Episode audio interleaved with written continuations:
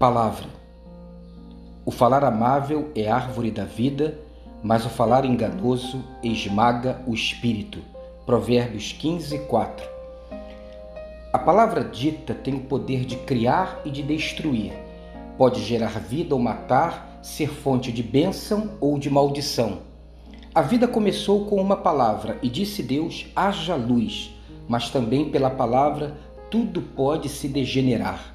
Diz a Bíblia: com a língua bendizemos ao Senhor e Pai, e com ela amaldiçoamos os homens, feitos à semelhança de Deus. Da mesma boca procedem bênção e maldição. Tiago 3, 9 e 10. Qual seria o divisor de águas, o segredo de sabedoria para a palavra que infunde vida e abençoa? Simples. O amor vem antes da verdade não suprimimos a verdade. Sem a verdade, não haverá confronto e, consequentemente, conserto de vida, evolução, maturidade. Mas o amor deve vir primeiro. O amor traz consigo a compaixão e a sensibilidade para que a fala atinja o coração do outro.